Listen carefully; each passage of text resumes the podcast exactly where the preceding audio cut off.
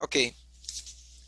Essa semana a gente lê a Paraxá de Kitetse. Eu queria comentar algo pessoal com vocês, que muitos anos atrás, deve fazer uns oito anos atrás, talvez, sete anos atrás, eu escutei um shur sobre a palavra Kitetse, e esse shur me marcou bastante, que quando, infelizmente, passei momentos difíceis na minha vida, essa frase foi uma das que mais me ajudou.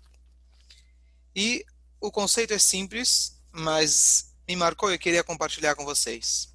A Torá fala pra gente que quando você sair para a guerra contra o seu inimigo, Deus vai te dar eles na tua mão, e etc. E começa a descrever as leis de guerra. A linguagem que a Torá usa é que quando você sair para a guerra, al oivecha. Al em hebraico significa sobre. Então, a Torá não usa a linguagem quando você sair para guerrear contra ou com o seu inimigo. A Torá fala quando você sair para guerrear sobre o seu inimigo. Ou seja, já de cara, nós já estamos acima do inimigo. Quando a gente começa uma batalha, Hashem já garante para nós que nós já estamos por cima independente do número, força, é, é, quantos soldados, é, tanques de guerra temos, aqui Deus já está te dizendo, você sai para a guerra já por cima. Isso tem uma lição muito prática para o nosso dia a dia, de que quando nós temos guerras no nosso dia a dia, as batalhas que a gente tem que enfrentar, os desafios que a Hashem nos coloca, Hashem está declarando aqui na Torá, saiba o seguinte, qualquer guerra, qualquer desafio, qualquer problema que você tiver durante a sua vida, saiba que você já está começando com vantagem. Porque o Yodi, por natureza, ele já está aloiveja. Ele já está sobre, ele já está por cima daquele problema. Qual que é a ideia? A ideia é o seguinte: a gente não busca a religião quando temos problemas. As pessoas, na verdade, religião, você vai pensar, bom, século 21, por que, que a religião ainda é um bom negócio? Né? A gente vê aí no Brasil, tem gente que ganha muito dinheiro com religião. Por que, que é um bom negócio? Porque todo ser humano tem as suas fraquezas, seus limites, e quando ele dá de cara com a parede e ele percebe que o dinheiro não resolveu, ou a força física dele não resolveu, ele precisa recorrer a alguma coisa maior. Então, aí vem as religiões para suprir essa necessidade. O que, que significa isso? Teve uma guerra, eu estava por baixo e agora eu estou me procurando reerguer através de algum tipo de bengala. O judaísmo é o caminho contrário.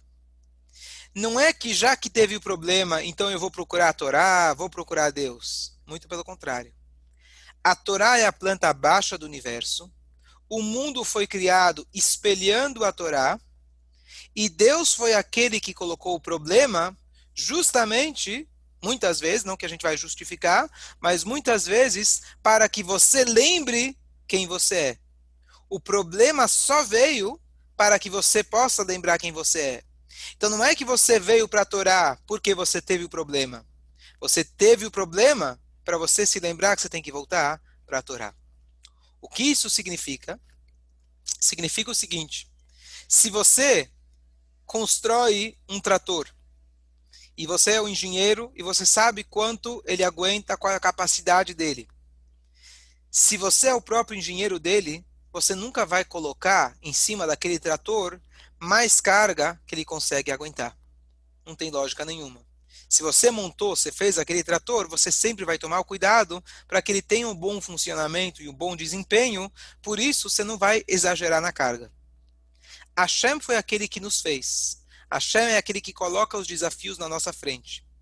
Se eu não tivesse essa visão, eu poderia dizer: bom, aconteceu um desastre natural e agora eu vou recorrer para alguém que vai me ajudar. Não. Hashem só coloca para nós dificuldades de acordo com o peso, a carga que o trator consegue aguentar.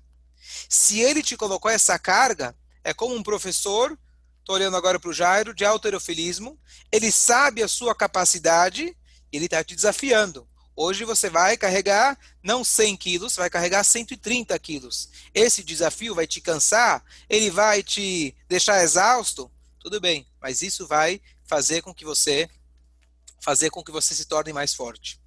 Então, esse conceito conclui dizendo o seguinte: sempre então que aparece um desafio para nós, nós já estamos por cima.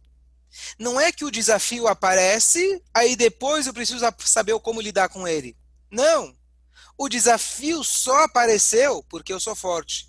O professor só colocou essa carga porque ele sabe a minha capacidade. Não é que o professor foi malvado, colocou essa carga, agora eu vou procurar um hospital. Não. Entenda que o professor é o nosso pai, é o nosso rei, é o criador do universo, e ele só coloca uma carga que a gente consegue aguentar. E se ele coloca, significa que ele acredita na gente e ele sabe o nosso potencial. Portanto, não é que o problema está em cima da gente. Nós já começamos de cara, já estamos por cima do problema. Falta só você descobrir como, mas que o problema vai ser superado, não tem dúvida nenhuma.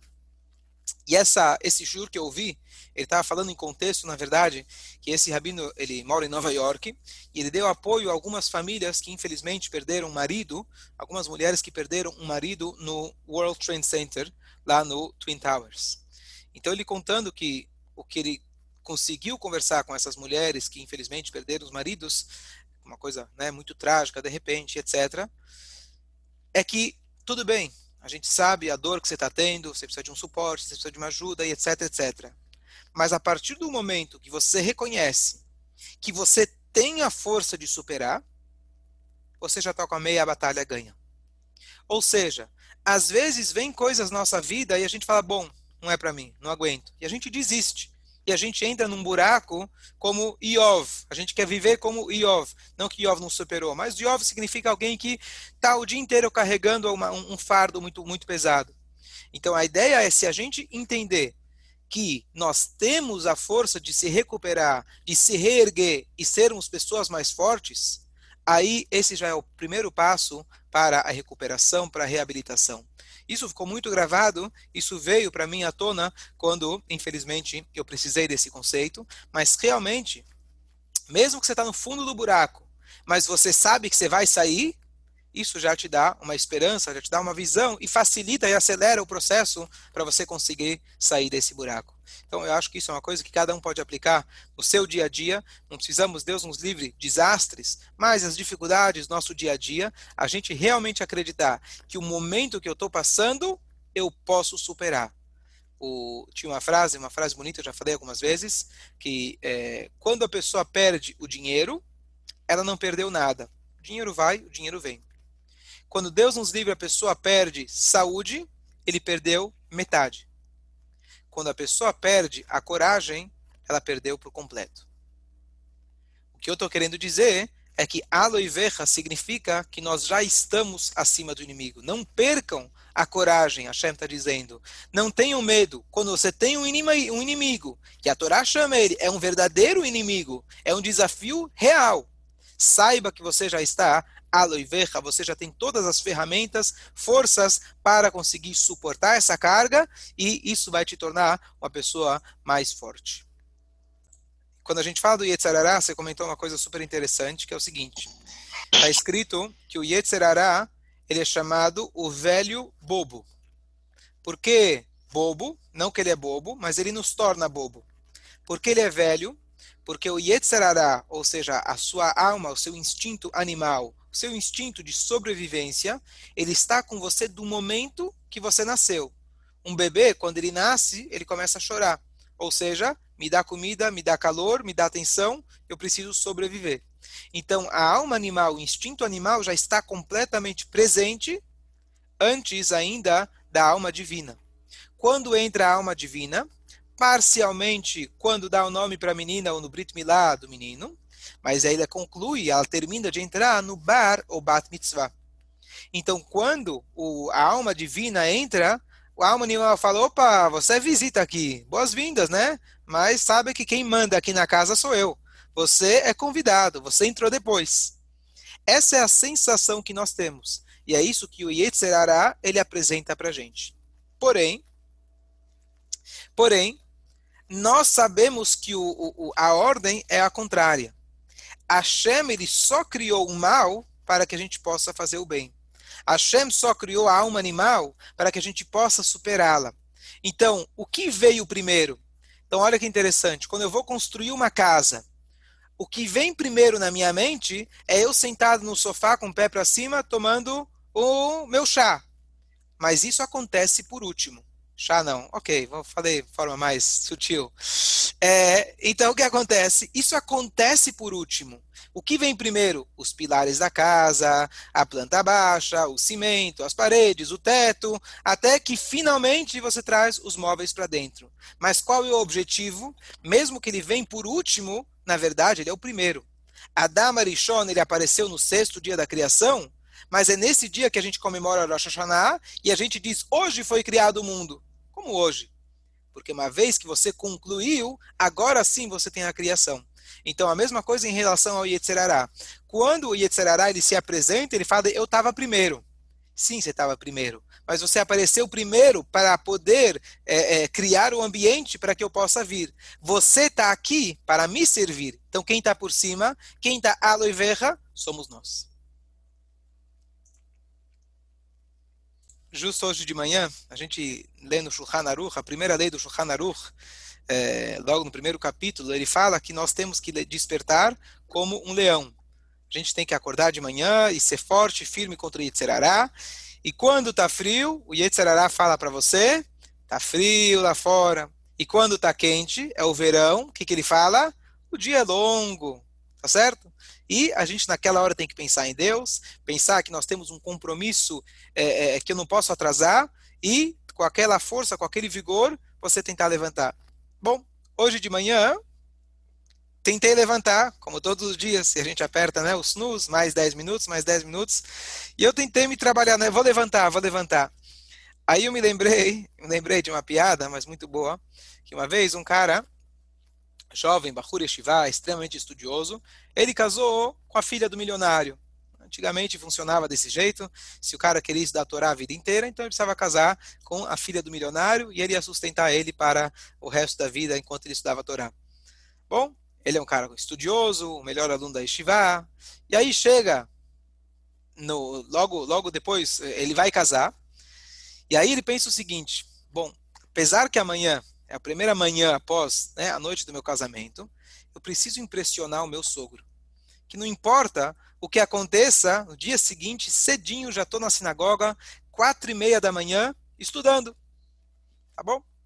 Então, ele coloca o alarme, quatro e meia da manhã, toca, e ele está pronto para levantar. Só que naquela hora, de repente, aparece uma outra pessoa, Yetzerará. O Yetzerará fala para ele, ah, mais um pouquinho, são quatro e meia da manhã, você casou ontem, que, que loucura é essa?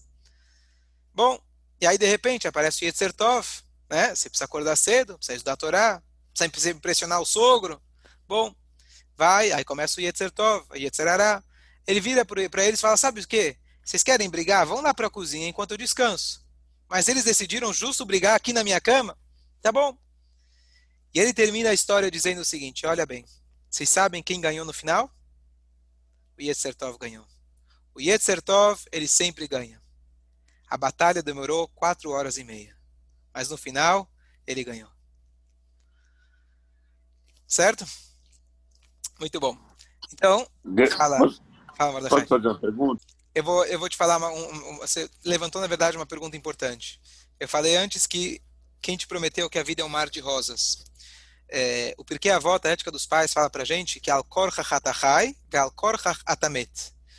Você está vivo não por sua opção, Deus que te colocou aqui, e você não morre em vias normais pela sua opção. Deus nos livre em casos extremos, mas de forma geral você não decide o dia que você vai morrer. Então, é, pergunta os nossos sábios, espera aí, se não fui eu que me coloquei aqui, então existe uma regra da Torá de que ones rahmana patre. Quando eu estou numa, numa situação aonde eu fui forçado a estar nela, eu estou isento justo na Paraxá aparece aquela mulher que Deus nos livre, ela foi violada na floresta e ela gritou e pediu ajuda e ninguém ajudou ela, diz a Torá, ela não, ela não tem culpa nenhuma, não foi culpa dela. Diferente, no caso, que ela mesma decidiu, Deus nos livre cometer um pecado. Então, pergunta aos nossos sábios, se eu não decidi nascer, Com que direito Deus tem exigências de mim? Com que direito ele tem expectativas de mim? Por que eu não escolhi estar aqui? Então, tem uma anedota muito curiosa que é a seguinte. Uma vez tinha duas mulheres muito complicadas que ninguém queria casar com elas. Uma gritava o dia inteiro e a outra tinha uma aparência deplorável e não conseguiam se casar. Até que um dia chegou um grande shadchan, casamenteiro, ele falou: tem uma solução. Ele trouxe dois jovens, um era cego e o outro era surdo. E assim os dois se casaram e estavam felizes. Passaram alguns anos, construíram suas famílias, muito bem. Um dia chega um médico na cidade, super expert. E eles dois vão lá para uma consulta. Olha, doutor, não consigo enxergar. Olha, doutor, eu não consigo ouvir. Bom, o doutor lá veio com uma, um remédio, uma terapia, um tratamento moderno. Ele chegou em casa e ele viu a esposa que ele tinha. O outro chegou em casa, não aguentou cinco minutos e a mulher não parava de gritar.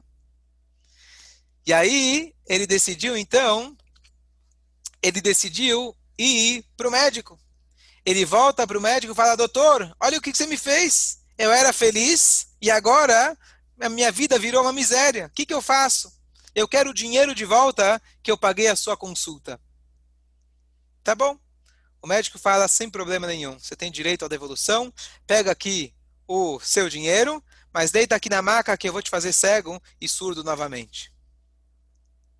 Será que ele aceitou ou não aceitou? Então a, a, a história mostra para a gente o seguinte: talvez eu não escolhi estar aqui, mas cada um de nós que está aqui, ele sabe muito bem que a vida inteira ele está lutando pela sobrevivência. Você trabalha pelo seu instinto de querer continuar a viver. Então, tá certo que você não escolheu, mas você não quer devolver. Você não quer que a coisa volte como estava antes. Você não quer ficar cego de novo ou surdo de novo, Hazve Shalom. Você não está querendo morrer. Nós, no nosso dia a dia, pessoas saudáveis, a gente quer continuar vivendo. Ah, você quer continuar te vivendo? Então paga a consulta. Não tem isenção nenhuma. Essa é a ideia. Ficou é. Gostei, gostei muito. Se você se enxerga que você está sobre o inimigo, se você não se enxerga como vítima das situações, então tua vida vai ser aloiverra. Você sempre sente que você está acima do inimigo. Não quer dizer que você nunca perde uma batalha. Não quer dizer que nunca você falha, mas você nunca cai no buraco e diz, eu desisto. Você nunca cai no buraco e diz, não é para mim. Eu estou sempre acima, eu sou sempre mais forte que o inimigo. Tá bom, ele me deu um tapa. Eu caí, eu me levanto, me reergo e eu continuo a minha vida, continuo marchando para frente. Essa é a ideia tão profunda que a Torá coloca para gente nesse início da Paraxá. Próximo ponto. Chicoia. O Avram, que não está aqui agora, ele me fez uma pergunta e eu falei que eu ia pesquisar, acabei não pesquisando, mas a Shem mandou para mim a resposta. Então, qual foi a pergunta? A pergunta foi a seguinte: Na Paraxá da semana passada, perto do fim dela, a Torá começa a descrever leis sobre guerra. A gente até comentou semana passada daquela pessoa que tinha que voltar para casa porque ele casou, porque ele plantou um vinhedo, ele construiu uma casa nova. A Torá lá coloca para você várias leis sobre guerra. Depois, a Torá muda de assunto e começa a falar sobre Eglá Arufá. Que quem lembra era aquele conceito de que se, encontra, se você encontra uma pessoa morta, Deus nos livre no meio do caminho, e aí não sabe quem matou ela. Então tinha todo um procedimento que se fazia para descobrir, não descobrir quem matou, mas é, medir qual era a cidade mais perto. E os sábios, os, os, os, os sábios da cidade iam até lá, faziam todo um ritual, dizendo que não foi nossa culpa que você morreu. Ou seja, tomamos sempre o cuidado de acompanhar nossos visitantes, de alimentar e dar de beber e etc. Então eles queriam entre aspas livrar da culpa de um indivíduo que morreu. Ok?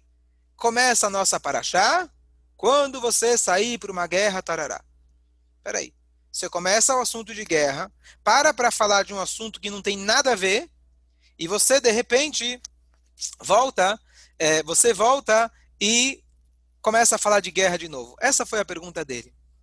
Bom, anteontem, eu fui contar uma história para meus filhos antes de dormir, e aí eu peguei uma história no rabat.org, e aqui vai a história. A história é a seguinte: o Hatam Sofer, o nome dele era Moshe Sofer, ele vivia em Presburg, é, eu tive o, o, privilégio de ir lá. É, ele está enterrado naquela cidade, mas a cidade era um centro muito grande é, judaico. Hatam Sofer foi um grande sábio, muito conhecido. Ele viveu, acho que ele faleceu mais ou menos 150 anos atrás. E ele, é, não, disso, é, acho que por aí, 150 anos atrás. E ele, então, ele tinha amizade de muitos anos com um, não sei como chamava na época, se era príncipe, se era duque, se era o cara lá do governo importante. E eles sempre tiveram discussões sobre visão de vida, filosofia, judaísmo e assim por diante. Um belo dia, a, a Hungria estava a Hungria estava em guerra, se eu não me engano, Rússia estava, que vocês podem me ajudar melhor. Deixa eu procurar aqui a história, fala para vocês direitinho. Aguenta aí um minutinho? Só um instante. Acho que vale a pena pegar. Ok, só falando, Presburg é em Bratislava. E o que acontece? Ele estava lá, a, a, França, na verdade, estava sempre fazia guerra com seus países vizinhos. Então, o que acontece é que estavam morrendo, na verdade, muitos soldados por causa dessa guerra com a França. No meio dessa guerra, um judeu da comunidade lá do Hatam Sofer, ele foi acusado, ele foi acusado de que ele era um espião, ele estava servindo como espião e estava passando informação para os franceses. Ele foi capturado, ele foi pego, e agora ele estava com uma sentença de morte. O Hatam Sofer, ele ficou sabendo da história, e pelo que ele ouviu era uma acusação infundada, mas não tinha jeito. Então, ele foi procurar aquele ex-amigo dele, e ele chegou até, né, né, né, nessa altura do campeonato, esse amigo, esse já era um, um, alguém de alta posição lá no governo, e ele falou para ele, olha, eu queria conversar com o senhor.